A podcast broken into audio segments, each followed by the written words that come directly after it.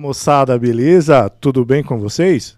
Estamos aqui em mais um episódio do One Break. Fala aí, Chicão. Saudade ou não? Saudade, claro. Saudade, boa. É um, ah, bom, você sabe, né? Eu adoro fazer esse tipo de programa porque a gente tem uma oportunidade de discutir, de mostrar, trazer as histórias da Boa. profissão, de carreira, dos erros, acertos. E é isso. Mais um bom bate-papo hoje, Thiago. É isso aí, o One Break Podcast. Sigam a gente no LinkedIn, no Instagram, no Amazon Music, Spotify, no Deezer. E quem que vai patrocinar o episódio de hoje? Francisco. Bom, espera, vamos lá.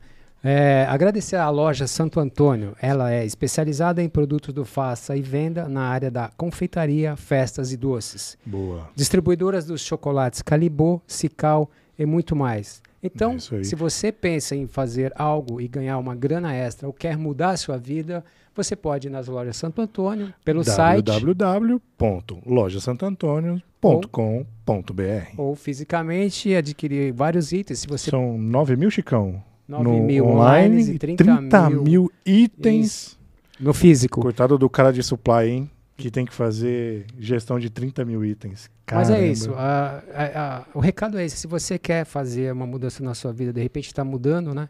Quer criar alguma coisa e revender, as lojas Santo Antônio tem tudo para oferecer para você. tá? Boa, obrigado aí, pessoal, pelo suporte e pelo apoio no episódio de hoje. E quem é o convidado de hoje, Chicão? Tiago, hoje a gente vai bater um papo interessante. Temos um convidado especial Boa. com um grande currículo de comunicação. E eu vou ler devagar aqui, mas presta atenção. Vai lá, Chicão. O nosso convidado, ele é head de comunicações no Banco Original. Ele foi gerente de várias empresas multinacionais, grandes empresas aqui do Brasil. Âncora e apresentador da Rádio Bandeirantes já foi também. Diretor de rádio já foi também. Professor na Casper Libero. Chefe de, chefe de reportagem Check. e apresentador na Rádio Eldorado. Boa, Chicão. A gente está falando aqui do Fernando Solano. Fernando Solano. Seja bem-vindo, Fernando. Obrigado, obrigado. Prazer, cara. Obrigado aí por ter vindo. Bate-papo descontraído, conhecer da tua carreira, um pouco, surfar um pouco por tudo isso aí. Vamos ver o que, que a gente consegue. O prazer é todo meu. Obrigado pelo convite. Espero poder ajudar a falar um pouquinho sobre o que, que eu já fiz de certo e de errado. De né, errado Chicão? nesse É, currículo de errado todo é aqui, mais né? importante. Né? Eu já fiz de certo e de errado aí pra, nas áreas muito diferentes que eu passei. Show de bola. Legal. Seja bem-vindo, Fernando. Obrigado, obrigado mesmo. E Fernando, você é formado em jornalismo. E qual foi sua motivação para a área de jornalismo? O que passou na cabeça do Fernando? Cara, eu sempre tive uma, uma facilidade de comunicação, né? Desde pequeno, sempre falei muito, sempre gostava de, de, de conversar, de falar.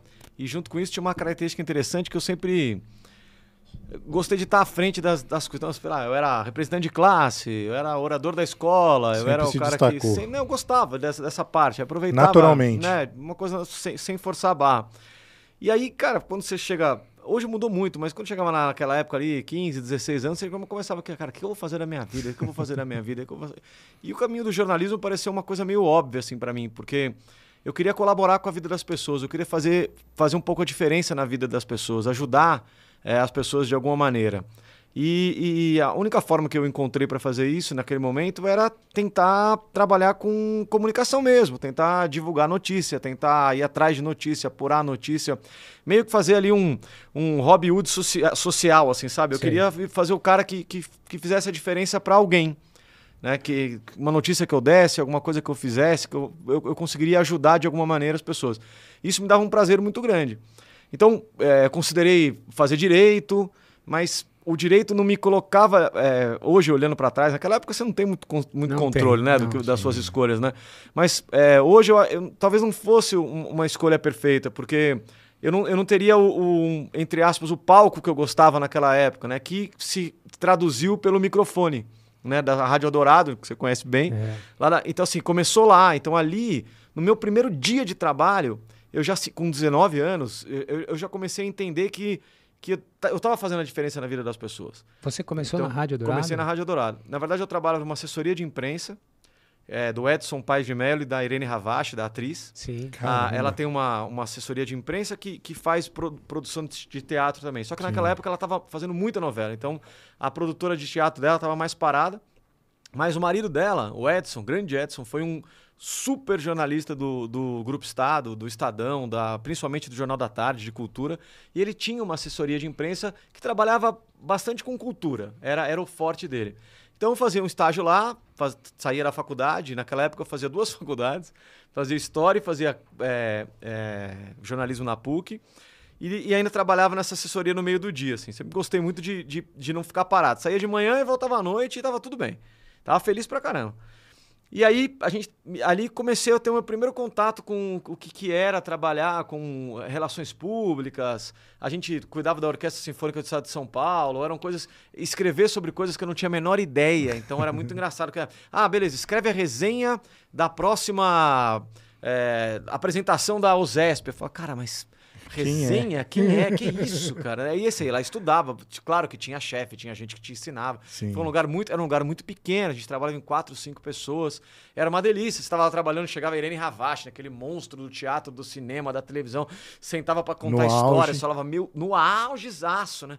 Eu falava, meu Deus, a Irene Ravache está aqui do meu lado. Então era uma coisa muito. Ganhava nada, ganhava é. 400 reais, assim, e era. E era... Sorria. Mas esse começo, eu, eu imagino, é, em toda a área, né? O começo sempre é difícil para qualquer segmento, mas eu tenho uma ideia agora de jornalismo é, que eu ouvi algumas histórias, né? Que, por exemplo, você começar, você como ninguém sabe o que vai fazer, como fazer, e dá um medo, dá um frio, Nossa né? Senhora. E aí o pessoal te abraçava ou era aquilo de assim, pô, o que você escreveu aqui tá uma merda, refaz isso aqui. Tinha algo assim? No Cara, é, logo depois ali da, da Irene Ravache, eu acabei indo para a Rádio Dourado. Um amigo da faculdade me apresentou lá é, e eu fui trabalhar lá. E a rádio era uma rádio muito tradicional de São Paulo, né? AM 700 kHz, FM 92,9. Então, a rádio do Grupo Estado, então é, é, que um dos filhos do Rui Mesquita, que era o responsável, né? Que era o, o, o, o João Lara João Mesquita. Lara Mesquita, que era o diretor responsável, e fazia um jornalismo muito combativo naquela época, era muito legal. Não tinha rabo preso com ninguém. Ele era um cara muito consciente social, assim, principalmente no, relacionado ao meio ambiente e à política, etc. É, e a rádio era uma rádio, cara, séria, era um lugar sério de trabalhar, com, com grandes nomes do jornalismo nasceram lá, né? Passaram por lá. Era um negócio muito bacana. É uma rádio pequenininha na aclimação, tinha o Jô Soares como apresentador, né? Então assim, se falar, William Bonner trabalhou na Rádio Dourado. Então você pega uns nomes assim, O Chico né? trabalhou. Chico trabalhou na Rádio tá, Tá de brincadeira. Fernando Solano é, trabalhou não, na Rádio. É, tá pensando o quê, Então assim, são, são, são, são, nomes legais. E lá, Obrigado. o grande, baran, o grande barato lá é que você era o responsável pelo que você fazia.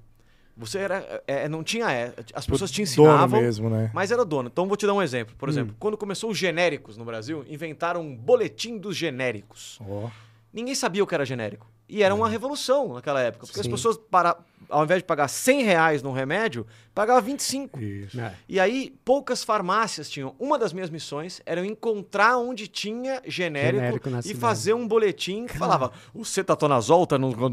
E fazia esse boletim. Cara, aquilo era meu. Sabe quando eu senti que foi muito legal? Quando o ministro da Saúde, que na época era o José Serra, Serra entrou na rádio para dar uma entrevista. Ele chegou lá, eu, não, sem fazer aqui nenhum juízo de valor do José Serra, tá? Tô falando certo. eu, um moleque trabalhando. Sim, sim. Ele levanta na redação e fala assim: Quem é o Fernando Solano do boletim do genérico? Oh, Aí eu. Sou eu. Sou eu. Parabéns, o trabalho que você faz é excelente, responsabilidade, você está ajudando as pessoas. O cara falou tudo que eu acabei de falar para você que eu queria fazer. Você está ajudando as pessoas, você não sei o que, está fazendo a diferença na vida das pessoas. Show.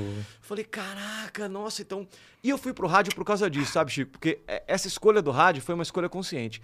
Uhum. Porque o, o rádio, como o streaming, ele, ele chega para todo mundo. Né? Então o rádio, cara, tô falando do finalzinho dos anos 90, é, não interessa se a pessoa. A rádio Eldorado era uma rádio considerada uma rádio elitista. Sim. Né? Sim, Mas, sim. cara, qualquer pessoa ou, ouve. Né? Você simplesmente tinha que ligar o rádio e escutar, não paga nada. Grátis. É para todo mundo. É. Então você tem a oportunidade de informar na mesma, no mesmo jornal, Jornal Eldorado, primeira edição, das 6 da manhã às 9 da manhã, você dava a mesma informação.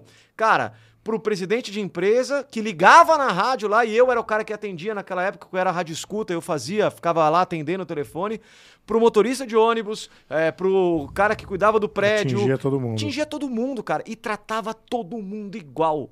Sim. Todo mundo igual. A, a, a, denúncia que um lixeiro fazia sobre um maltrato, sobre uma coisa que estava acontecendo, era, era levada com a mesma Seriedade, importância do é. que um presidente de uma empresa que ligava lá para falar alguma coisa. Isso era muito legal. E o isso rádio tem isso de, do imediatismo. é, da decisão rápida, né? Ali que você está falando, coisas podem acontecer e você tem que, em fração de segundo, saber conduzir a, o que você tá. a informação, né? Cara, a distância entre você apurar uma notícia e entrar no ar é a distância da gente aqui no operador. O rádio tá lá, tá ao vivo. É. Se você ap- ap- apurou uma informação ali na hora e, e você tem consciência de que essa informação é correta, tá correta, apuradinha, etc. uhum. É só você levantar lá, entrar lá e falar. E depois de um certo tempo, os apresentadores e os produtores, eles começam a Confiança, confiar né? em você e ele fala, cara, você não pergunta mais. O cara entra e fala, pois não, Solano. Aham. Ou, pois não, qualquer. Lá, José, é. José, Maria, João. É. E o cara vai lá e dá informação. Isso, cara. É bom demais. Vou falar pra você. Fala. Isso era de uma satisfação, Tesão, né, cara, cara? De um tesão. Dava uma. Era um negócio que chegava em casa arrebentado. Arrebentado. Mas, cara, com a certeza do dever cumprido. É que eu fiz. Larguei a faculdade de História. E rola, e rola esse- esses contatinhos, não? Pra te passar os furos? Total, cara. Total. Hoje, é, Tipo, hoje deve ser Léo muito diferente. Dias. Total, Puta, sabe Já tudo. pensou? Uma boa, Tem Thiago. vários, cara. Como que você cria uma fonte? Na CT eu tinha uma namoradinha. tinha uma namoradinha na CT e passava tudo. Olha aí. Tinha uma tá namoradinha, uma namoradinha. Sério, É o seguinte, claro. todos, pô, eu tô falando, a, a- a É. minha esposa tá ouvindo, mas Não, me pelo eu de tô falando há Deus. 25 anos, mais Ah, a de- gente nem Aliás, a lembra o gente nome. precisa mandar um beijo pra ela. Como que é o nome dela? Jaqueline, Jaqueline. Jaqueline. Beijão, hein? Obrigado por deixar o Solano vir hoje. Ó, eu tô, eu tô olhando aqui o WhatsApp porque a minha filha tá me ouvindo, hein? Sim, manda um Então, beijo pra aqui, ela é, também. Ó, tá, falou que eu tô usando a camisa que, que ela me deu. É verdade, Boa. filho, eu vim de propósito com a camisa que Parabéns, você me hein? Boa, Bonita camisa, Fernandinho. deu. Obrigado, o senhor também é lindo. Mas você sabe que isso era muito legal, porque é, é, essa velocidade é um troço maluco, né, cara? É, é um negócio muito louco que o rádio tem até hoje, né? E nunca vai perder. Eu, posso Contatinho contar um é tudo. milhão de histórias, cara. Mas contatinho era o seguinte: é, uma, uma pessoa que era. a- fazia a mesma coisa que eu, só que ela fazia pela CT. Uhum. E todos os dias eu ligava pra ela e, e aí o trânsito tá lugar, me dá informação, não sei o quê. Aí você começa a fazer vínculo, vínculo, vínculo. A gente se conheceu com a namoradinha. Entre passar pro Eduardo Guedes, que é o É. cara que fazia a mesma coisa que eu na Bandeirantes. Passar pro alguém da Jovem Pan, pro Luiz Mota lá da Jovem Pan, pro Eduardo Barão, que naquela época trabalhava na Jovem Pan. E passar pra mim, ela passava pra mim. E pô, passava Guedes. pros caras errados. Mas depois que deu errado, que brigou, e não passava mais nada, né? Aí acabou minha É, aí fonte, ela né? mandava um fake news pra É, ele, olha. Mandava, nossa, aqui a Paulista lotada e vazio. Mas, É. cara, mas tem cada. É, exatamente. 5 mil pessoas tem ninguém na Paulista. Uma outra coisa muito legal que eu fiz, que foi divertido, que acabou acontecendo com o rádio também, eu fazia a cobertura do trânsito de helicóptero na Rádio Dourado FM. Nossa, comandante Hamilton. Então a Patrícia, a Patrícia Palumba apresentava um programa, que era é, um programa final de tarde. É, tinha o Bike Repórter, que era o Arthur Alcorta e a Renata Fazoni. A- os dois andavam de bike De pela bike. cidade dando informação e eu fazia o helicóptero. Uhum. E era muito divertido, Só né? na porque, boa também, cara, né? era muito gostoso, porque tiveram várias histórias, várias emoções, né? O helicóptero desliga que vai pousar, não sei o quê. Mas, cara, aconteceram coisas incríveis, assim, por exemplo, é, tem uma história muito viva, assim, o sequestro da filha do Silvio Santos. Eu tava Hum, famoso. voando. De repente a gente tá olhando lá de longe, tá, tá, o que que tá acontecendo ali no, no Morumbi? Meu, um- vamos lá, comandante. Aí o comandante vai lá, a hora que eu olho, casa do Silvio Santos, cheio de polícia.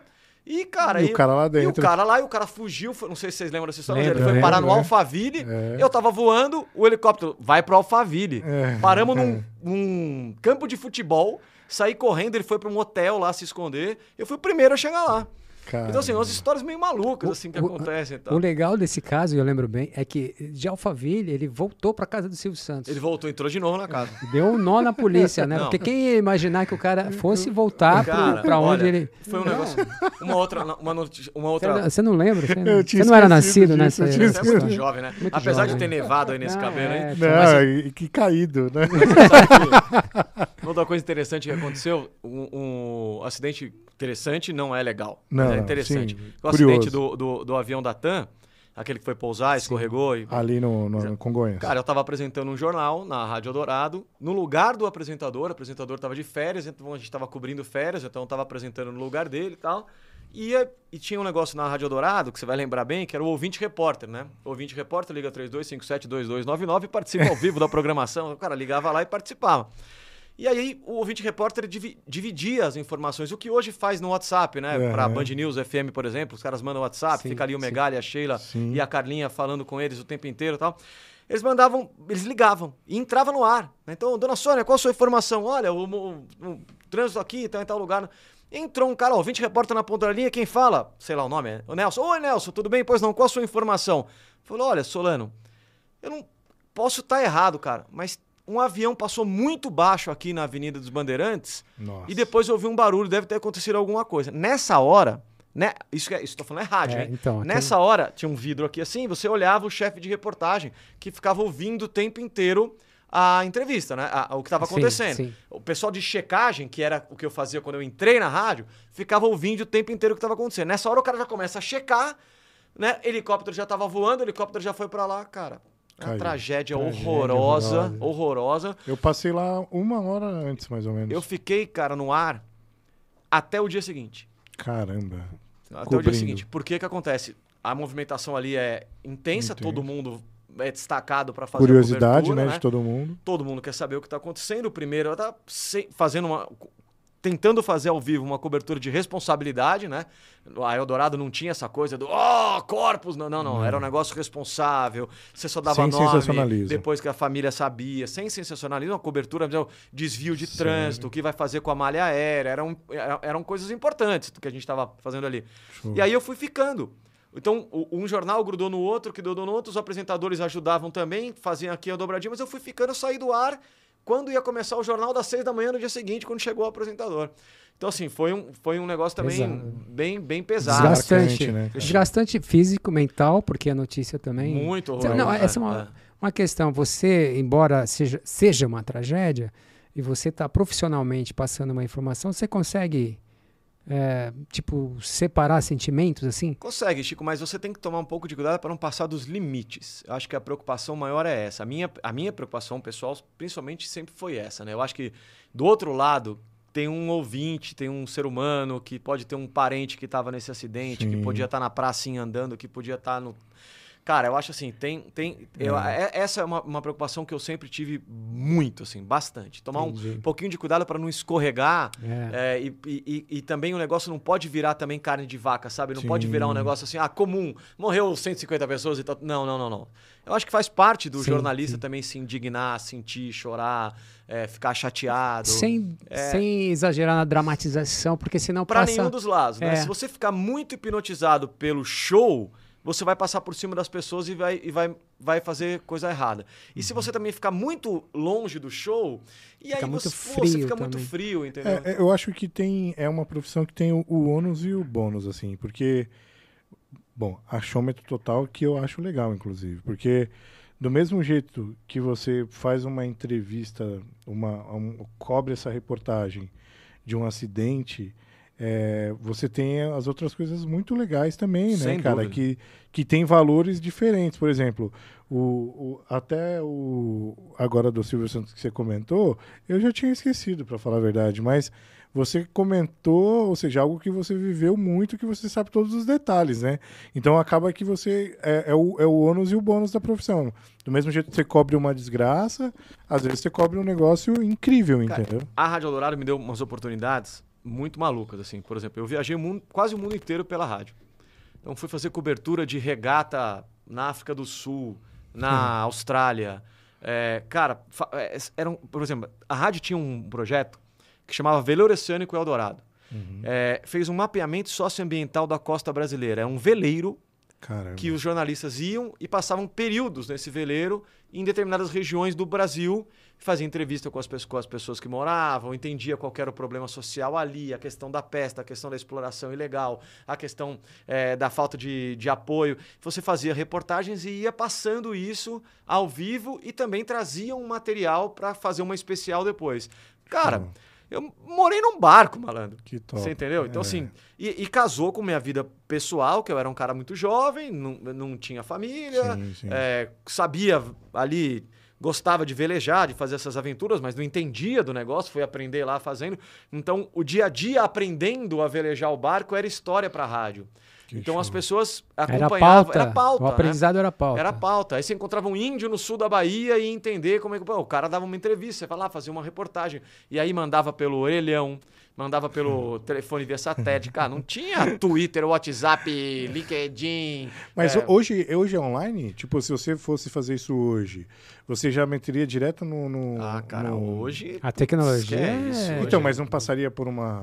Não, um você tem que filtro? transmitir de alguma maneira, É. mas. Não, não, tipo assim, imagina o seguinte: você tá lá, aí, puta, uma reportagem bacana, você tinha que mandar pra alguém avaliar, revisar ou não? Você podia Não, mandar um Twitter e já era. Ah, não. Depois, depois da. Depois que, a- que editorialmente a coisa se acertava, você, como jornalista, é responsável por- pelo que vai no ar, né? Tem a linha editorial, você tem ali. Pernilongo um- aqui, um- cara. As pernilongo, o tamanho do. É um do crocodilo, bicho.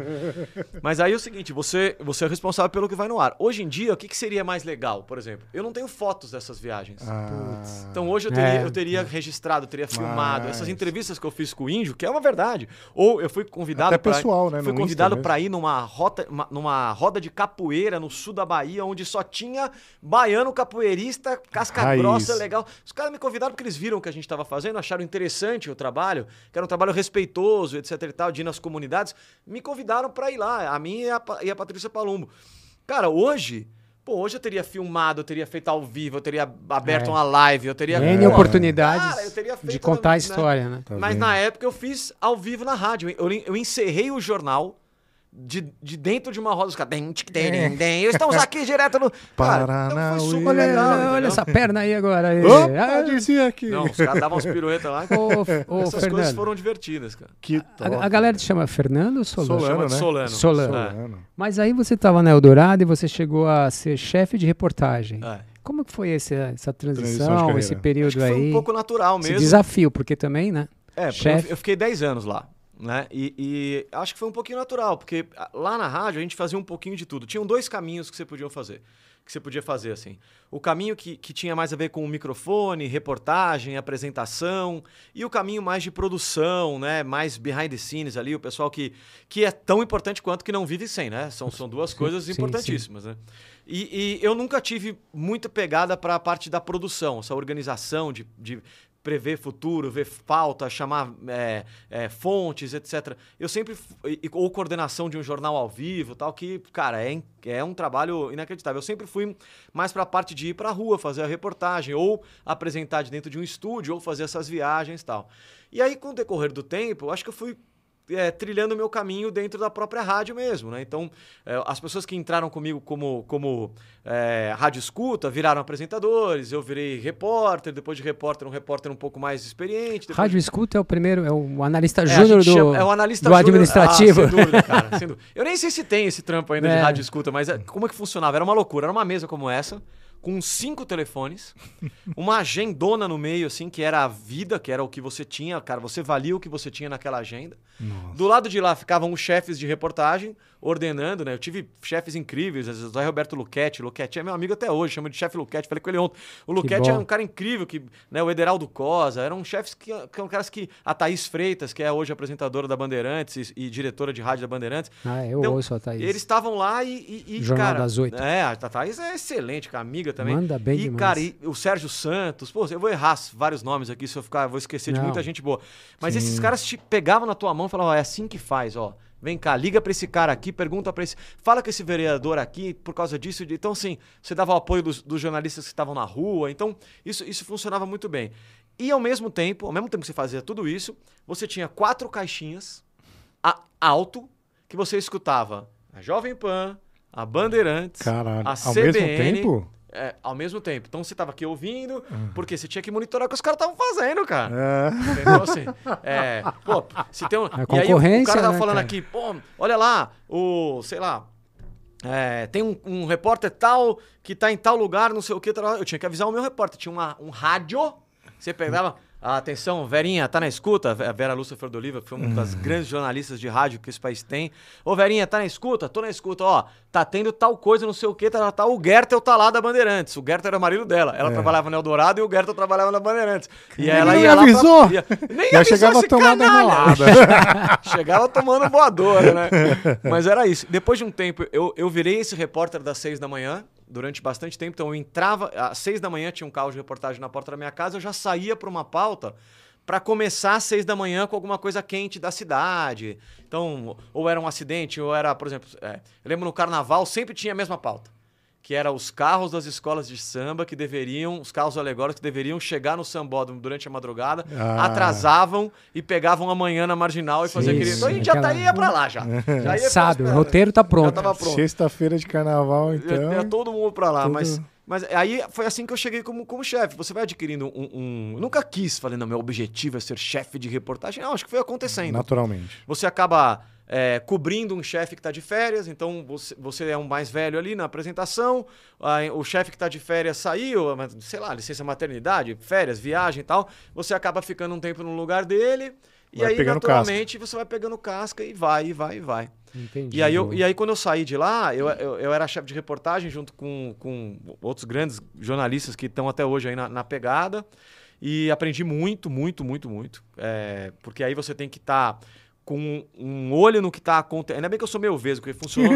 Era um olho no que está acontecendo ao vivo e o outro olho no que vai acontecer ou, ou na, na, na produção. No, tudo tem que funcionar como uma máquina, como um motor, como tem que ter uma, uma, uma sinergia Sincronia entre as aí. coisas, uma sincronia. E ao mesmo tempo você tem que estar ligado no que seus concorrentes estão fazendo. Apesar que na Eldorado ela tinha uma independência Era mais sentido. referência. Ela, ela não, não ficava muito, tipo, marcando muito homem a homem, assim, sabe? Tipo, ah, quer saber? Eles fizeram essa, a gente não fez? Tá Até bom. escolhia o que É, é. é, é, é- porque a gente era uma equipe menor.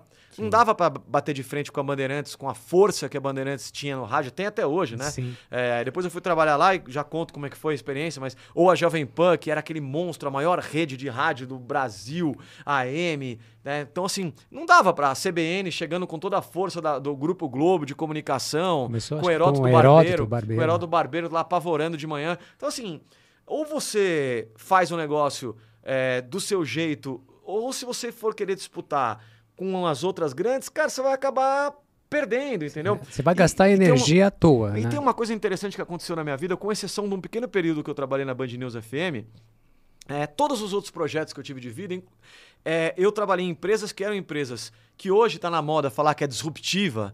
É, eram empresas disruptivas, Isso. que, faz, que, que trilhavam o seu, o próprio caminho e que, através disso, utilizavam muito do.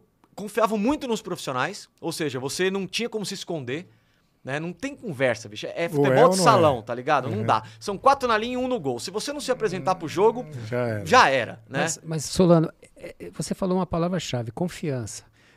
Quando você confia nas pessoas e você se sente também que teu chefe, o teu colega confia em você, tudo flui melhor. Porque todo mundo acredita no Exatamente. mesmo eh, propósito. Cara. né? Não, não precisa mais nada do que confiança. Qual a característica que eu mais gosto num, num, cara- num colaborador que trabalha comigo? Ser ponta firme. O cara tem que ser ponta firme. Eu não, não, não precisa ter um melhor texto, mas o que ele entregar tem que você tem que pode pegar ali e confiar e ir pra cima, né? E, e não questionar. Eu acho que o cara ser ponta firme, ser de confiança, é uma característica. Aprender, você aprende, cara. Sim, Você sim. aprende. Você entendeu? acha que- Ah, tem um conhecimento específico ali, o cara vai lá e aprende. Ah, editar no SoundForge. É, que fazia a matéria do rádio, você chegava, colocava lá, você editava no seu próprio computador as coisas, depois de um certo tempo, no finalzinho da minha vida no rádio, você mesmo editava lá tal, né? É, isso você aprende. Isso você aprende. Você acha que ah, o jornalista ele escreve? eh, precisa ter um dom para escrever, para ser jornalista, para ter um bom texto? Ou você acha que isso dá para adquirir? Não, você Com consegue tempo. aprender o texto. O texto jornalístico, ele é um texto técnico, né? Então você consegue chegar nesse texto, nesse texto técnico, né? É, lead, sublead, serviço, tal, não sei o quê, ordem direta, blá, blá, blá. Você consegue pegar Tem a esse- regrinha básica. Mas aí tem o cara, tem um cara que o surfa e tem o conteúdo. cara que surfa igual o Kelly Slater, né? Ah. Tem um cara que se você pode aprender a surfar. Então você vai lá, você vai entregar, Você- vai você surfar. dropa. Mas aí você vai fazer que nem Um um cara, aéreo. você vai fazer que nem o, o, o Sim. ninja do bagulho. Tem cara que pega que são uns gênios, né, cara? Né, Eu, cara, eu sempre admirei, li muito, adoro, né? Mas tô completamente anos luz. Eu, eu tô de, de Então, um bom texto tem eu tô de dom. bodyboard na, na, na- na areia. É. Então, os caras estão voando lá, dando aéreo tal. Então, assim, o, o texto é técnico. Você consegue. E com o tempo, quanto mais você pratica, você mais você vai ficando. Eu tenho algo, por exemplo, no, no rádio, eu tinha um cara que eu perseguia. é, que eu queria escrever igual a ele, que eu achava incrível. É um cara conhecido, hoje é o âncora do Jornal da Manhã, da Jovem Pan, que é o Thiago, o Thiago Berrache. Sim. Thiago Berrache é meu amigo pessoal, ó, desde aquela época, a gente começou junto lá, ele era, um pouco, ele era um pouquinho mais velho que eu. E ele tinha um texto, cara, que era uma coisa incrível. E eu falava, Thiago, eu preciso escrever igual você, cara. Porque o texto de rádio é um texto mais técnico, você tem que fazer frases curtas, com sentenças, ordem direta, rapidinho, direto ao ponto, né? objetivo. Tem umas manhinhas para escrever para rádio, porque você está escrevendo para alguém que vai ler e depois alguém que vai ouvir. Você não tá, Sim. você não tá, a Não é pessoa direto, que está né? sendo informada, ela não tá lendo o texto. Sim. Então tem uma linguagem bem específica, bem técnica e tal. E o Thiago era perfeito, assim, como ele escrevia. Ele falava, cara, eu vou perseguir esse cara. E aí você.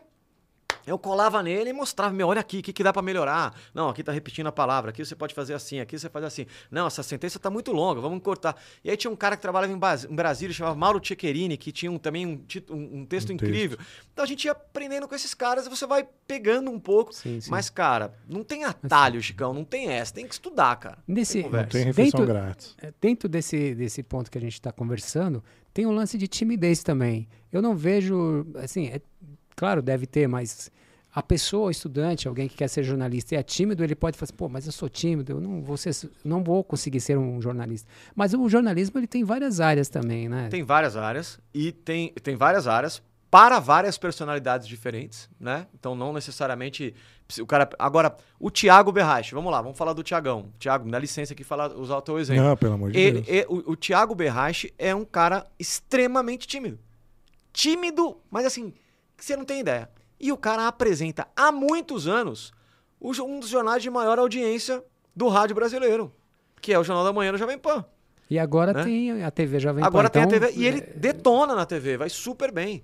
Então, assim, o cara tá ali exercendo o trabalho dele, Sim, entendeu? sim. Então, não, é, não é a balada, sim. é o trabalho, é o, é o, é o que ele se preparou pra fazer. Sim. Né? Então, É- assim, é o, o quantos- approach é o mesmo, quantos né, e quantos caras você conhece que- Sim. da, da vida profissional que, que piloto de Fórmula 1, você pega, os caras são tímidos pra cacete, na hora Músico. Tem um monte de cantor que é tímido. o cara vai lá na frente do microfone e apavora duas horas dando show, mas na hora que vai conversar com ele, o cara, ah, então, Sim. o cara, mas- então assim, não, não- Por isso que se, você... é tímido e Não, acha que não, isso. esquece. Esquece isso, cara. E outra, tem um cara que, se ele gostar só de escrever, ele não vai aparecer, não vai dar com as caras, né? Sim. É, sim, tem- Mas assim, claro, não pode ser aquela timidez que te impede de ficar de frente pra uma pessoa pra fazer uma entrevista, Sim. né? De cultivar uma Treme na fonte, base, aí também não né? dá, Você tem né? que ter um contra, mas dá para, mas cara, com o tempo você vai aprendendo. Porque- É por isso que tem uma, você você não vai chegar editor em lugar nenhum.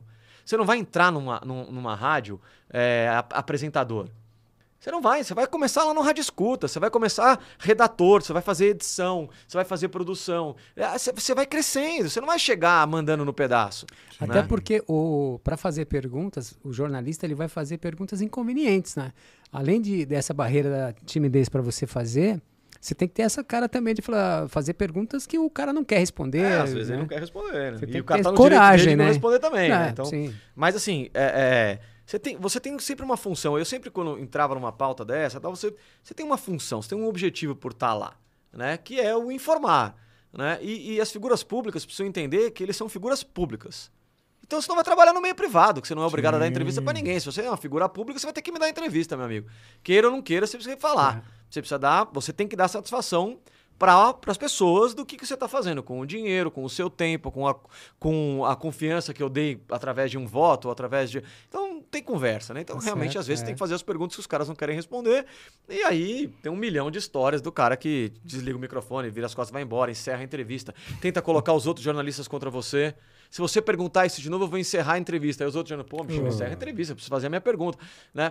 Mas Cara, aí, olha eu, quanta- eu até hoje Que tive uma, um- a sorte de cruzar né, no, meu, no meu trabalho com pessoas que, Boas. cara, se, o- se o- uma figura pública ameaça fazer isso, o cara fala, tá bom, encerra a entrevista então. O cara tá fazendo a pergunta, ele tá no direito dele. Né? Tem uma Assim, história, né, do, do Murici, né? Do Murici Ramalho que ele. Era o técnico de São Paulo, né? Isso. E ele, e ele foi dar entrevista e chamou a galera pra dentro do, do campo com um monte de bicho e tal. E aí ninguém conseguia ficar lá pra dar a entrevista e saiu Cheio de fora. abelha, É. alguma coisa. Não, e a, Muricy, a entrevista né, o encerrou. Muricy é, já é conhecido pela, Não, o Murici é mal-humorado. pela, Mal pelo mau humor, Tem uma né? história boa com o Murici. Tem? Tem, Fala o aí. Murici, morava no mesmo prédio que eu. Puta e aí que todo pariu. dia de manhã eu, eu ia treinar lá, né? Fazer uma corridinha lá tal. na- e ele chegava lá, no a hora que eu tava terminando a minha corrida, ele chegava. Né? Uhum. Chega mais cedo, né? Ele, e aí ele chegava, tinha uma televisão lá no, no- no negócio. Todo dia ele fazia a mesma coisa. Posso mudar? Aí eu falava, claro, professor, fica à vontade, né? Pode mudar. Ele ia lá e mudava, botava na Ana Maria Braga. Aí eu falava, futebol não dá? Ele, pelo amor de Deus, aqui pelo menos futebol não dá, aqui não. E, cara, o Faz cara sentido, corria, gordinho, ele corria na esteira Inc- inclinada no maior pau, ex-atleta, né? Tem, né? é. No maior pau tal, e eu ficava ali, cara, esse cara vai ter um ataque cardíaco, vai morrer esse. E o bicho. Aí um dia eu tava lá, a gente. Isso todos os dias. Eu já trabalhava na Bandeirantes. Num projeto que tinha lá, que era a MIT FM, que era um ra- uma rádio da Mitsubishi. Aquele projeto, quem era o dirigir essa rádio fui eu. E é um, é um projeto de uma rádio customizada que a Bandeirantes operava para a Mitsubishi, Mitsubishi. Motor. Tinha a Rádio Oi FM, tinha a Sul América Trânsito e tinha a Mitsubishi A, FM. a Red Bull teve uma rádio assim. Mas acho que a Red Bull foi só, só, só aplicativo, né? Não sei se chegou a ter uma Não, rádio. chegou, Chegou chegou, a ter? chegou. E aí o que acontece? A hora que a gente chegou lá, É, eu tava lá fazendo a- a- o treino, treinei de manhã e eu, palmeirense, teve uma época que ele foi Palmeiras tal, não deu muito certo, foi, horrível tal. E Você é aí- palmeirense também? Eu sou, graças a Deus. E aí o que aconteceu? A gente tava lá e eu não falei nada. À noite, o Sérgio Patrick, que trabalhava na Bandeirantes durante muitos anos, fez ali a rodada do futebol, o Sérgio Patrick e tal, não sei o quê. Tinha um programa na Band Esportes que ele apresentava, chamava Revista. Band Esportes Revista. E volta e meia ele me convidava para ir lá, "Ah, vem aqui. vai- eu, eu gosto muito de judô, então ia um judô que ele me convidava, tinha vela, ele me convidava. E a gente sempre ia lá. E aí eu cheguei nesse dia, eu tô sentado, ele falou: Ah, você vai ver que legal hoje, vai ter um convidado que você curte. E aí eu falei, pô, quem é que vem? A hora que eu- ele fala quem é que vem, entra no estúdio da TV assim, o Murici. Aí o Murici para e fala assim: Você, Vizinho? Vizinho. tipo, o que você tá fazendo aqui? Eu falei, é, ele você nunca falou comigo de é, entrevista, esporte? Eu falei, cara, Murici, aquele ali é teu horário pra Relaxar. pra relaxar, né? Não vou chegar fazendo pergunta de Você manhã. mesmo não via É, futebol de você- manhã, você não sou eu que a Ana vou. Maria- eu contei a história que ele assistia a Ana Maria Braga, os caras adoraram. Ô Solano, é, hoje, para a gente debater um pouco aqui, é, você, jornalismo e rede social. Porque eu imagino que isso deve, eu não sei, atrapalhar o jornalismo, ajuda, neutro. Porque as redes sociais hoje todo mundo se envolve, Muito todo ativo, mundo tem né? a sua opinião. E também, de certa forma, é muito instantâneo, né? Por exemplo, eu, eu uso bastante o Twitter. É ligeiro o negócio, né? Eu acho que o Twitter ele, tem um- ele teve uma, um papel, se você se distanciar um pouquinho assim e olhar, é, ele, ele tem um papel tão importante nessa coisa da velocidade da informação, né? Ou de você poder capacitar as pessoas para que elas virem pequenos, peque- pequenas empresas de comunicação, né? Pequenas rádios, pequenos jornais, pequena, cada um pode entrar ali. É, ele- ele- que ele modificou a forma da gente falar, da gente escrever, né? Da gente, pô, imagina uns, 100, uns 140 caracteres, né? Quem, quem se comunicava em 140 caracteres? Ninguém, né? E aí você aprendeu a passar uma mensagem através de 140 caracteres, né? É, você aprendeu a postar uma A foto, você linguagem muda a também. né? linguagem muda, a velocidade muda. Eu, cara, Chicão, respondendo essa pergunta, é, eu acho que foi uma evolução natural da linguagem, cara. Né? Eu tava Mas, mas eu acho que impacta o jornalismo. né? Impacta, claro, mas o jornalismo bem feito nunca vai Não, perder espaço. sim. Né? As pessoas têm que pensar que quando elas postam alguma coisa, elas têm que ter responsabilidade nas coisas que elas postam. Cansei de dar bronca na minha mãe. Mãe, para de passar esse troço aí. Ô mãe, você checou isso onde? Né? Porque tá no grupo da família, recebeu um negócio, passava pra frente. Ela, ela entendeu. news. Sentei com ela um dia e falei, ó, deixa eu te explicar. Responsabilidade. Entendeu, entendeu Entendi, total. Falei, é entendi. isso que seu filho faz. Fazia, né? Hoje eu trabalho mais com relações públicas, comunicação em empresa privada. Mas tipo assim, é, é isso que eu fazia, é isso que as pessoas fazem, né? É isso que os, os amigos que você adora meu, pô, Eduardo Barão, meu amigo pessoal, meu irmão, que eu amo de paixão, tá lá em Nova York trabalhando pela Bandeirantes. São tal. Paulino. São Paulino, Roxo, o Megali, a Tatiana Vasconcelos na CBN e tantos outros, cara. O Coutinho, cara, ficar falando, eu vou ficar aqui até Não, amanhã sim, falando. sim. Mas é, esses caras trabalham com, com isso. Esses caras são pessoas sérias, que trabalham, que checam a informação, que Sim. levam informação de qualidade, que vão. Então, então você explica isso pra pessoa, a pessoa entende. Né? Pô, não dá pra passar isso aqui que aquele que o tiozão do Zap me passou dizendo que, né? Então, não dá. Então hoje, eu acho que hoje a gente vive uma ditadura da fake news, é um horror, é uma coisa importantíssima. Ô entendeu? Solano, você vê, é, eu sempre, eu sempre ouvi rádio, né? E quando eu dava carona para algumas pessoas, é que eu estava ouvindo um rádio, notícia. E eu era o, o zoado, né? Falei assim, Pô, põe música rádio. aí. Pois eu falei, não, eu quero saber alguma coisa que tá Ah, acontecendo, mas cara. é isso, cara. E eu era zoado que eu tava Informação- ouvindo. Sabe Informação por quê? vicia, cara. Vicia e vou te falar, te ajuda. Porque no seu trabalho, se No você vai dia, tomar um né? café e tem um assunto que está sendo posto ali, e você.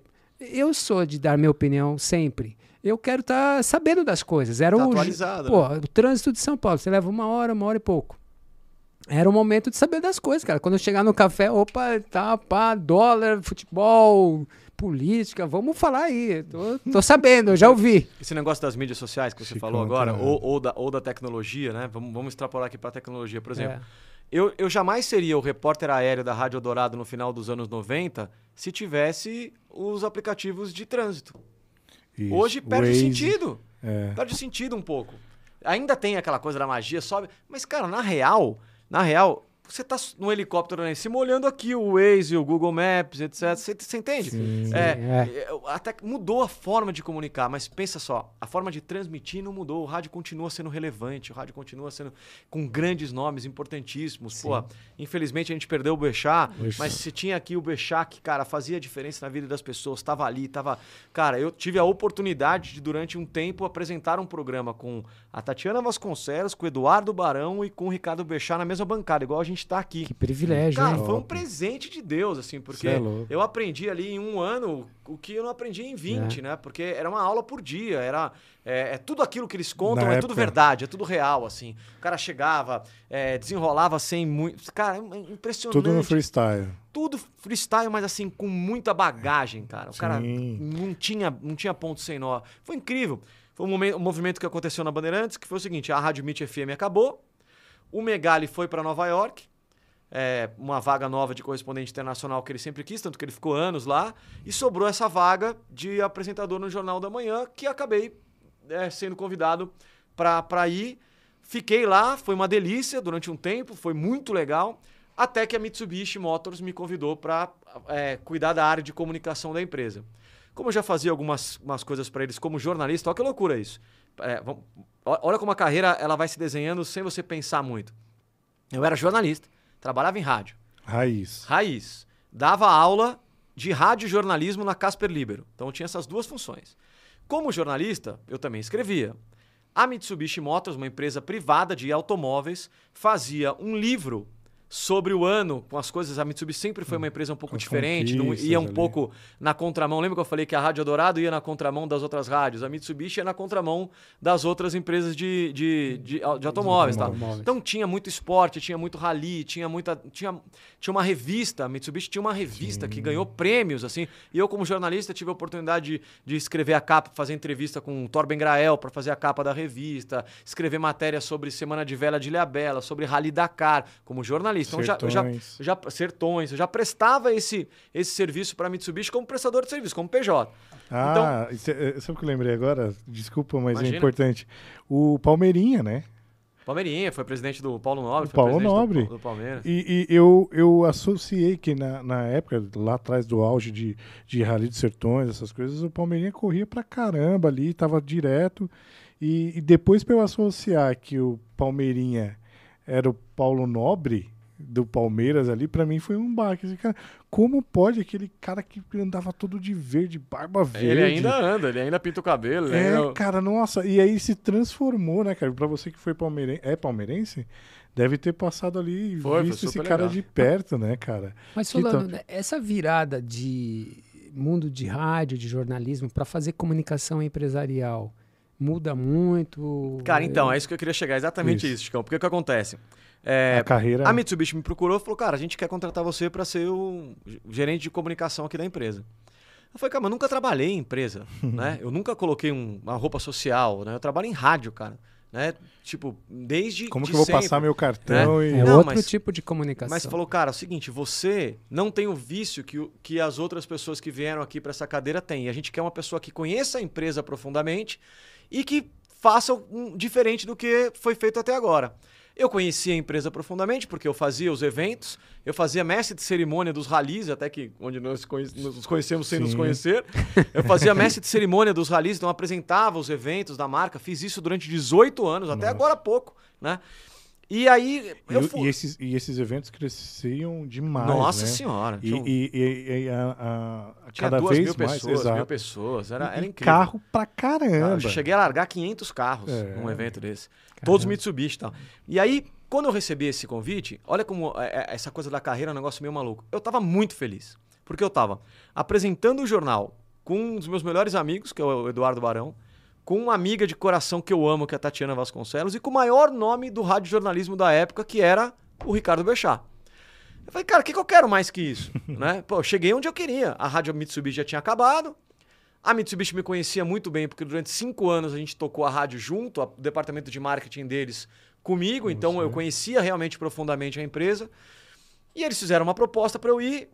No primeiro momento eu falei, não, obrigado. Passou mais seis meses, os caras vieram de novo. Passou mais um tempo e vieram um pouco mais agressivos. Né? Pô, vamos lá, cara, vamos tentar, tal, não sei o quê. Eu tenho um carinho incrível pela empresa. Adoro. Aí eu sentei com o Bechá, cara. Cheguei para ele e falei assim, Bechá, preciso conversar com você. Ele falou, o que, que foi? Ele falou, você vai para onde? Ele era teu chefe ou colega? Não, ele é, ele, é, presen- ele é uma referência incrível, Sim. né? Mas não era meu chefe administrativo. Tá, Ele era Você o, queria um conselho. o jornal era, ele era o principal apresentador do jornal, o editor-chefe do jornal era ele, né? E a gente apresentava junto o jornal, mas claro que é, eu no meu cantinho, ele lá, né? É, é aquela figura incrível que a gente falou, Bechá, queria. Vamos almoçar! Aí foi almoçar. O que, que é? Falei, cara, eu recebi um convite, né? você sabe que eu fiz a Mitsubishi FM durante cinco anos, a Mitsubishi FM era na própria Bandeirantes, ele ouvia a Mitsubishi FM, ele me via lá todos os dias, dava opinião, era super legal, ele era muito carinhoso comigo ali quando eu tava na Mitsubishi, dirigindo a rádio, me deu vários toques importantes e tal.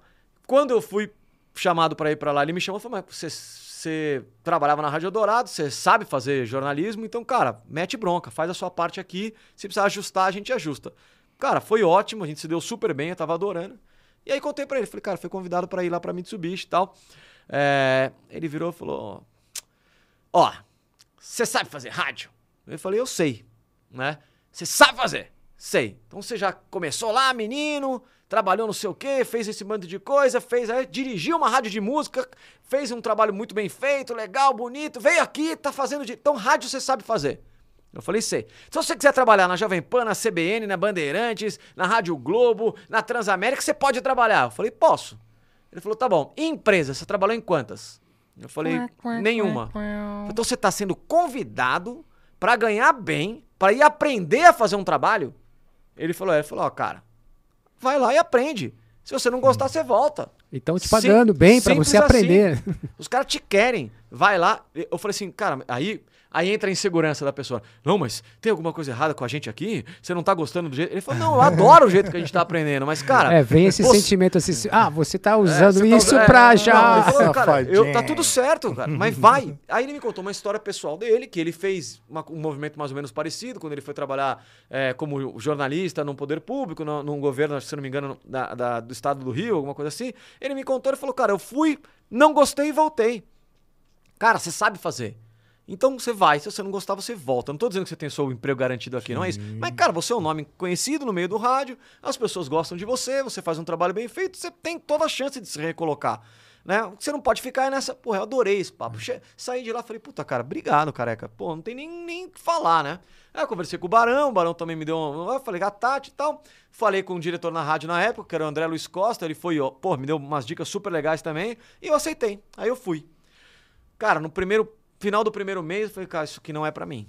Eu cheguei lá, você imagina, uma montadora de automóvel, Sim. um escritório enorme ali onde você trabalhou, meu, todo mundo no mesmo plano, assim, nu- se ca- caía uma caneta no chão, lá do outro lado todo mundo ouvia. Rádio, meu irmão. Era quatro É. rádios ao mesmo tempo, você ouvindo, todo O mundo cara gritando, passando, velocidade. falando. Vamos lá, entra aqui no ar, abre aqui, isso aí falou, não sei o que, eu deixar naquela velocidade que ele era tal. Ah, mas Só que aí, ao mesmo tempo, tinha um lance pessoal. Minha filha tinha acabado de nascer, ela era muito pequenininha. Pra entrar no rádio às 6 horas da manhã, eu tinha que chegar na rádio às 5, acordar às 4. Então tinha um, Tem lance ali que, back. né, que, que eu, que eu queria passar um pouco mais de tempo com a minha filha, então acabou casando as coisas. E aí, cara, naturalmente, o trabalho com a Mitsubishi deu certo. Eu trabalhei numa equipe fantástica, né, com jornalistas que a gente que trabalhei, é, montei a minha equipe ali, que a gente trabalhou legal, mas eu tinha um chefe incrível, que era o Fernando Giulianelli, diretor de marketing da Mitsubishi, que hoje é o CEO da Stock Car. Então, o Giulianelli, cara, é, me deu todas as ferramentas que eu precisava trabalhar, o presidente da Mitsubishi, a própria família que toma conta da marca tal. Pô, cara, todo mundo me deixou trabalhar e foi muito gostoso. Fiquei oito anos lá, até que surgiu o convite de ir para fazer aí um trabalho de é, comunicação interna e reputação, que é assessoria de imprensa, relações públicas, Públicas, tal, relações no, no banco original. Mas eu fui estudar nesse meio tempo. Eu não fiquei parado. Quando eu entrei na Foi. Mitsubishi, que eu, que eu saquei que era legal também, que dava para fazer comunicação também, tinha uma fábrica com 3 mil funcionários que, cara, que dava para fazer a diferença na vida dessas pessoas também, com comunicação de qualidade, etc e tal. Porque- Lá em catalão. Lá em Tem- Catalão, Tem lá- essa necessidade, eu acho. Assim, é, a gente trabalhou no mundo corporativo, sempre fala, assim, tem falha de comunicação, precisa Claro, melhorar claro, a comunicação claro. empresarial. Mas aí eu fui estudar, cara, porque o meu, o meu tipo de comunicação era essa comunicação hard news, É. do dia a Então, dia. eu né? até, eu até ia perguntar é, é, relacionado à comunicação, né? O quão importante é um departamento de comunicação, cara, numa empresa? Nossa, é, faz, é um órgão vital. É exato, né? É tipo assim, é, o que é uma comunicação empresarial? É, é um órgão vital, cara, dentro de uma, de, de uma, de uma, de uma Se, se a gente sempre fala que um dos maiores problemas da humanidade é comunicação, um departamento de comunicação, o papel dele é fundamental. né, fundamental, cara? fundamental. É, Desde informar o aniversário do dia, né, até tudo isso é importante. grandes matérias, porque é, como é coisa simples agora, né? O aniversário de uma pessoa. Obviamente que a gente tem as redes sociais, que hoje ajuda muito, né? A gente não sabe muito mais do aniversário de muita gente. E eu acho tão indelicado quando a empresa ou esquece ou manda mais tarde o e-mail do aniversário, que muitas vezes você trocou ideia com o cara. Você fez reuniões com o cara e, tipo, não sabe que o aniversário dele é meio-dia, chega o e-mail, o aniversário do Solano hoje. Você, pô, Solano, parabéns, cara. Cara, eu acho assim. Quão importante é isso? A cara? comunicação, uma empresa é feita de pessoas. Sim, Né? Ela, ela pode ter fábrica, ela pode ser um banco, ela pode ser o que for. é, o que for, mas ela é feita de gente. Né? E as pessoas precisam estar felizes, motivadas, é, se sentirem representadas, se sentirem. A gente passa mais tempo no trabalho do que em casa, meu. É isso aí. Né? E- Então, As assim, pessoas no trabalho, elas têm que se sentirem acolhidas. acolhidas, Mas exatamente. e- isso é uma visão, assim, mais próxima do, do equilíbrio, do que é correto, mas isso é muito falho nas empresas. É, mas aí, aí, e aí o departamento de comunicação, junto com o RH, junto com outros Isso, departamentos, né? Que tem, tem um papel fundamental. Né? É, A comunicação externa, ela hoje, ela muda o caminho das empresas. né? A reputação de uma empresa é tudo hoje. Ainda né? mais hoje, né? Principalmente depois do, Do- advento é, das mídias sociais. Que mídias você- sociais. Cara, é o seguinte, para um cara entrar lá e dizer o seguinte, é, o banco tal roubou o meu dinheiro da minha conta. Cara, roubou o dinheiro da minha conta?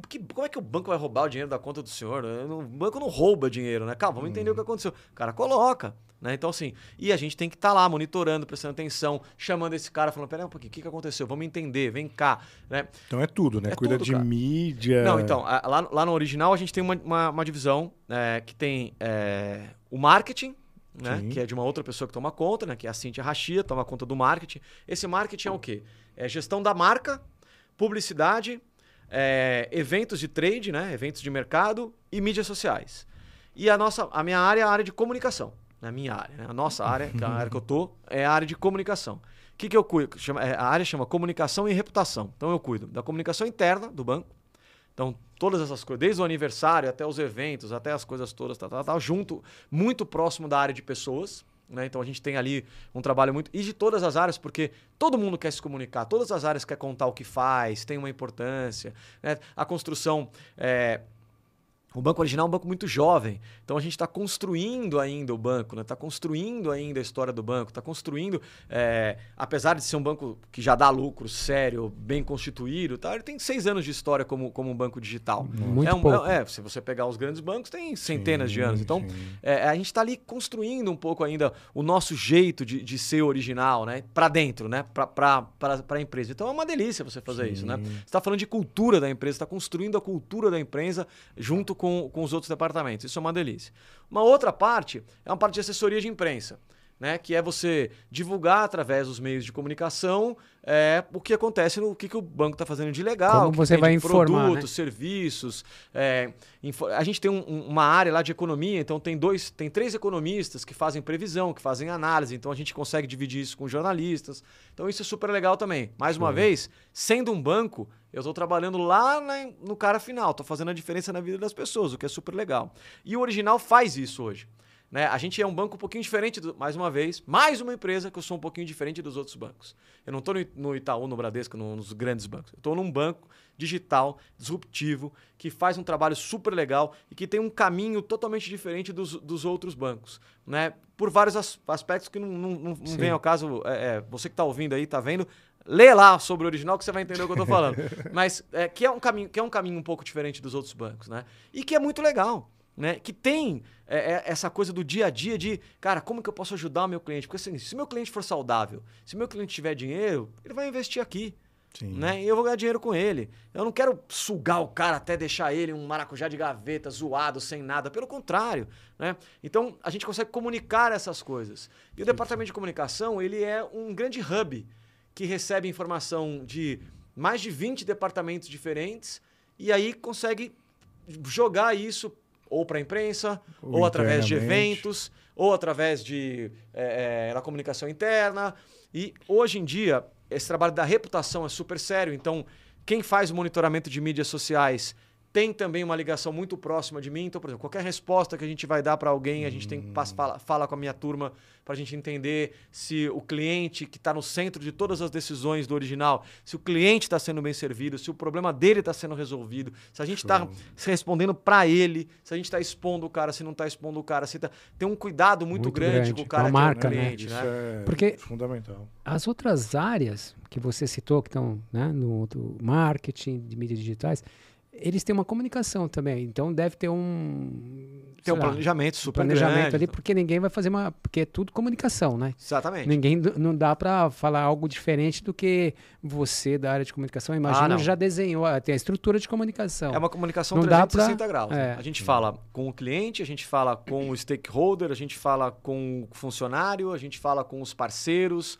a gente fala é, através de diversos canais diferentes, né? Sim. De CRM a mídia social, mas a gente tem que dar a mesma mensagem, a gente tem que falar junto, né? Um, né? Então, é um trabalho. A, a, a, a head dessa área, da, da, da, que cuida de marca, né? A Cintia, ela trabalha na, mesa, na mesma mesa que eu. A gente hum. trabalha assim, é exatamente essa posição. Eu trabalho aqui, ela trabalha aqui. Então a gente está sempre trocando o tempo inteiro. Você tem né? algum erro que você cometeu, assim, que você falou, putz, você... E, com, com, e com esse erro você aprendeu mais ainda? Se não lembrar. Ah, a gente erra demais, né, cara? não, é, é, mentira o profissional que chegar aqui para você e dizer é, que não erra, né, cara? Eu só erro quando eu acho que eu me enganei. É. eu nunca erro, raramente me engano, e quando isso acontece, a culpa é dos outros. Né? É, raro, mas acontece é, muito. Cara, não, não tem algum. Tem, tem vários erros, né? Tem vários. Tem, desde o erro bobo de falar um nome errado de uma pessoa ou dar uma Trocar algum. Que, que não é bobo, né, cara? Porque pra Nossa. pessoa que. que tá... Ô, João! É, você tá no é, ar, imagina, você tá no ar, você tem um cara que trabalhou a vida inteira, construiu a carreira dele a vida inteira para lançar um produto. Aí, e aí, hora a hora que ele vai te dar entrevista para o lançamento do produto que esse cara dedicou a vida inteira para fazer, você chama o Jorge de João. ou é. você erra o sobrenome do cara, ou você dá uma informação errada. É. Isso é muito ruim, acontece. Cara, claro. mentira para dizer que não acontece. acontece. Mas o importante, eu acho que mais importante do que você errar é você sacar o erro e consertar o mais rapidamente possível. Eu gosto de um esporte que chama corrida de aventura. Não sei se vocês estão familiarizados com esse Sim. esporte. Não, só conheço corrida... o beach tênis. Ah, tô vendo sua, sua caneca Stanley. Você tem, você tem o você tem um, um, esporte que você vai através de um mapa que você faz uma navegação por bússola, você acha pontos de controle e entre um ponto de controle e outro você faz é, alguns esportes. Pode ser canoagem, pode ser corrida, pode ser mountain bike, pode ser técnicas verticais. O nome disso é corrida de aventura. Qual que é o grande, a grande sacada da corrida de aventura? Você está fazendo a navegação no mapa. Se eu errar aqui e andar um quilômetro para lá, eu vou ter que voltar um quilômetro para continuar. É. Uhum. Então, o mais o, o, cara bom de corrida de aventura não é o cara que não erra, porque o cara vai errar. Sim. É o cara que percebe o erro rápido e conserta. Sim. Eu trago isso para analogia para a minha vida.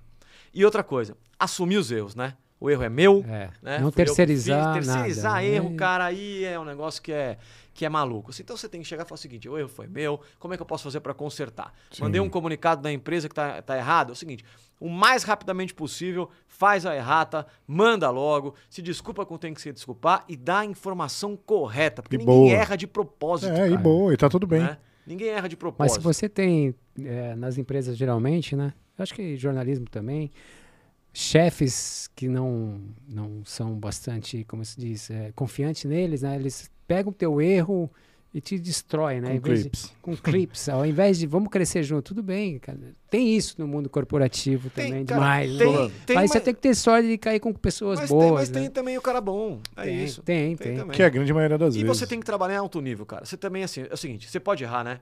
Mas tem que ser pouco tolerante ao erro, assim. Eu acho que essa tolerância ao erro, você pode errar toda hora também. E aí você tem que fazer o seguinte, quais são os gatilhos? Planejamento, uma Sim. forma de segurança, para que você erre menos, né? Para que você não cometa o Sim, erro, né? A gente tem que Então, aprender com os. O melhor é com erros dos Sabe que a outros. minha, sabe que a minha equipe né? fala? Se for para aprender, vamos assim, aprender com os nossos, mas de preferência Eu tenho com uma o equipe erro. pequenininha, mas ponta firme demais, que eles falam o seguinte pra mim. Somente, online, hein? Somente, online. então, é, Então. somente erros novos, chefes. Mas, tipo, é, eu- que eu falo é o seguinte, é, errar o mesmo erro não dá, né? É, erro novo, beleza, mas errar um erro igual não rola. Então, eles falam isso direto, somente erro novo. Ó, chefe, tem um negocinho aqui, é erro novo. Aí, né? Tá Thiago, erro aprendemos novo. essa, É, mais uma para você. Erro agora. novo. Erro novo. Cara, é, é inacreditável, mas a gente falou que ia fazer. É passar muito rápido. Passa É, muito, muito interessante E também. a gente tem algumas perguntinhas aqui, vamos, vamos fazer? Vamos? Rapidão. Cara, é. Bom, do YouTube, é, Selena Catrina. Você tem alguma dica para vencer os ruídos de comunicação e fazê-la chegar em todas as camadas da empresa? Ah, tenho, Celina, é, Celina, né? Selena. Selena, Selena, eu acho que é legal você é, conhecer as dores da empresa, é, conversar com os líderes de cada área, mas também aprofundar. É, não, não ficar só na camada dos líderes, né? Porque é, no dia a dia a gente tem essa coisa, né? Pô, eu vou falar com os chefes. Tal. Não, a gente tem que entrar na alma da empresa, conversar do estagiário ao presidente e entender como é que chegam as comunicações para essas pessoas. E se a gente está conseguindo falar a linguagem delas, porque a pior comunicação que existe é aquela que você está falando aqui, né? Um monólogo e o cara tá do outro lado lá e não tá te entendendo.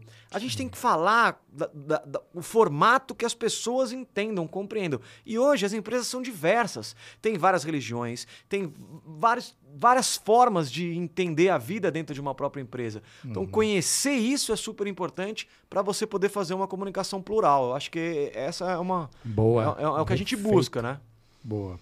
Tem mais? Tem, tem. Vou fazer mais, mais três boas.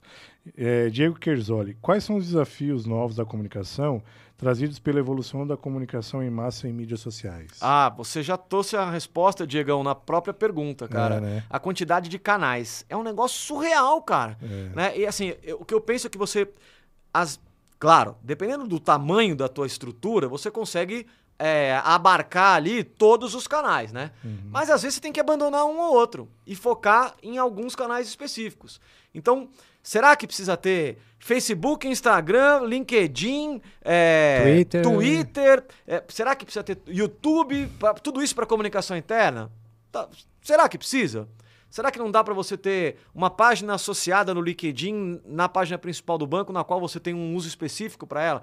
Cara, é, antes, quando você. Publicidade, vamos falar de publicidade? Para você lançar um produto. Vou lançar essa caneca que eu vou ganhar, né? Obviamente. É sua. Muito obrigado. Para você, pra você lançar essa caneca, como é que você fazia? Você fazia o seguinte: você fazia um planejamento de comunicação, que você fazia um anúncio na TV, no meio do jornal ou na, na, no meio da novela, pegava os dois canais principais e fazia lá.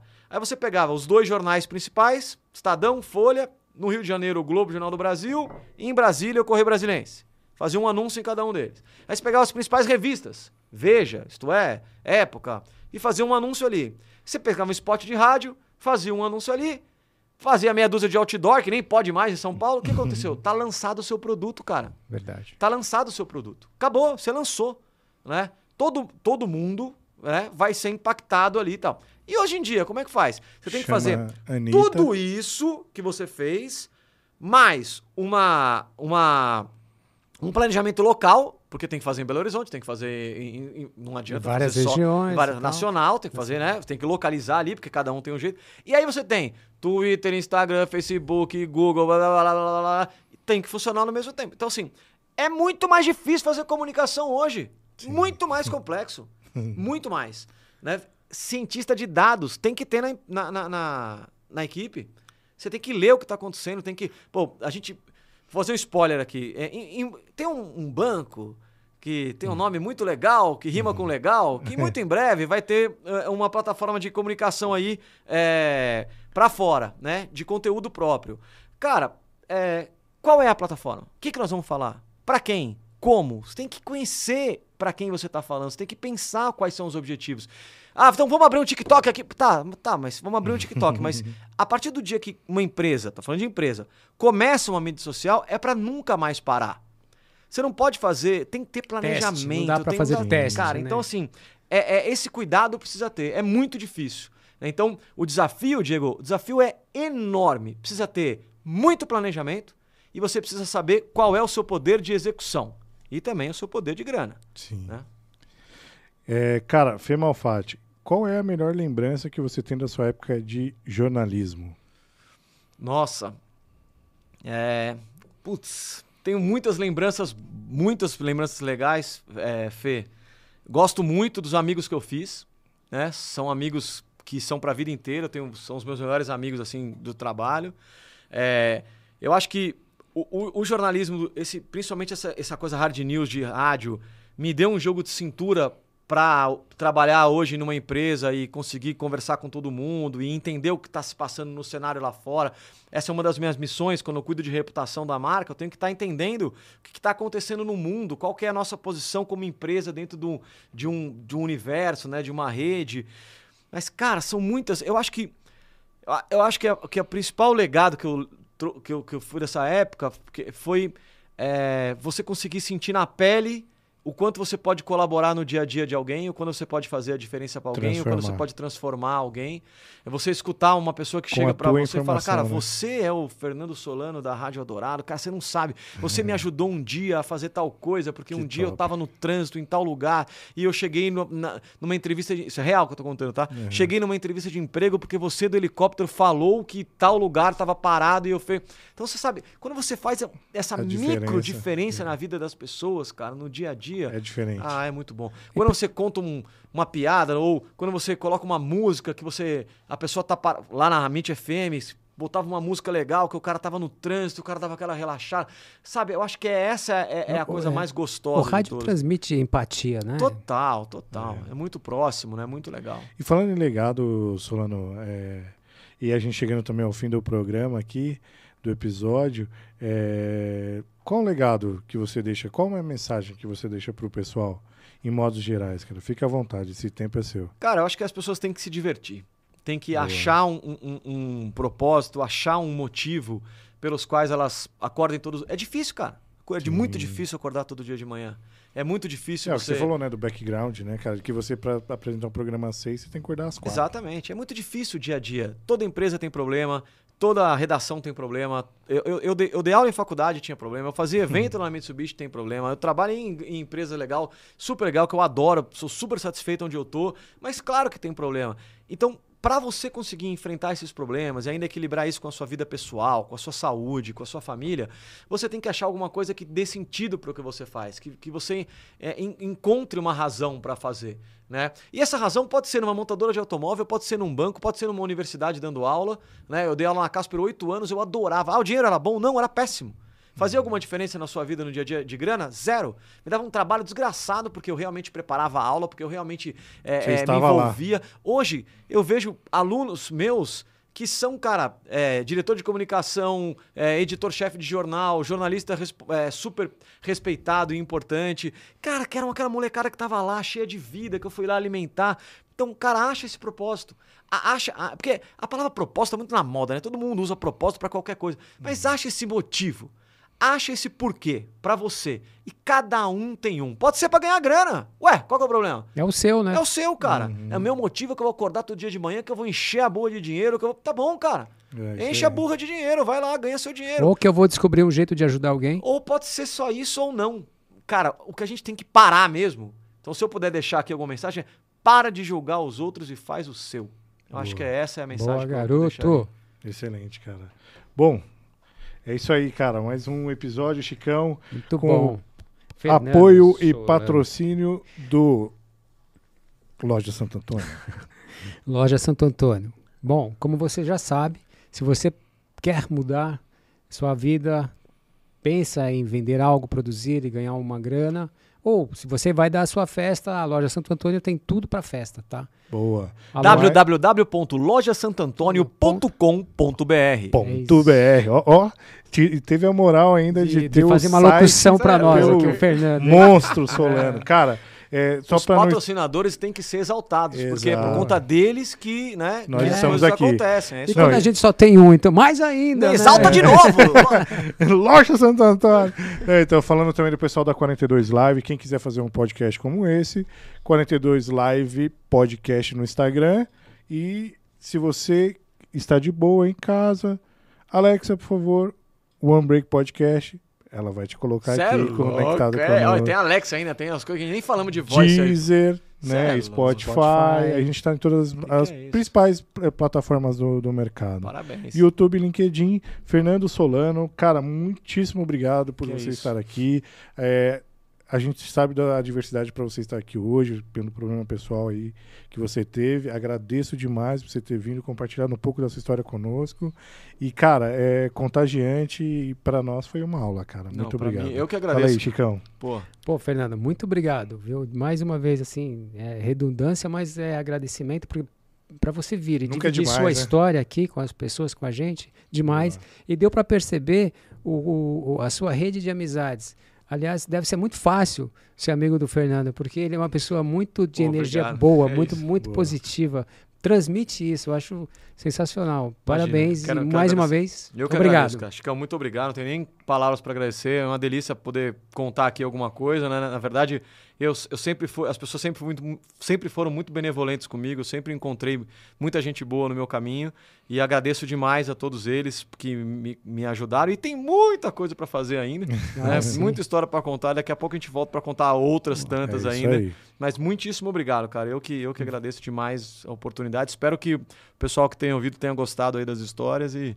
E, e queira fazer mais. jornalismo. Ah, pode fazer. Jornalismo e comunicação, eu acho que tem que fazer A mesmo. minha filha fez RP. Ah, Casper. muito bom. Ah, é? Olha aí. Muito bem. Thaís Boa. Bonano Sá. Aí, Thaís. É isso aí, pessoal. Muito obrigado, muito obrigado, Solano. Muito obrigado, Obrigado. Chicão, por mais um episódio. Obrigado. Pessoal, fiquem com Deus. Obrigado.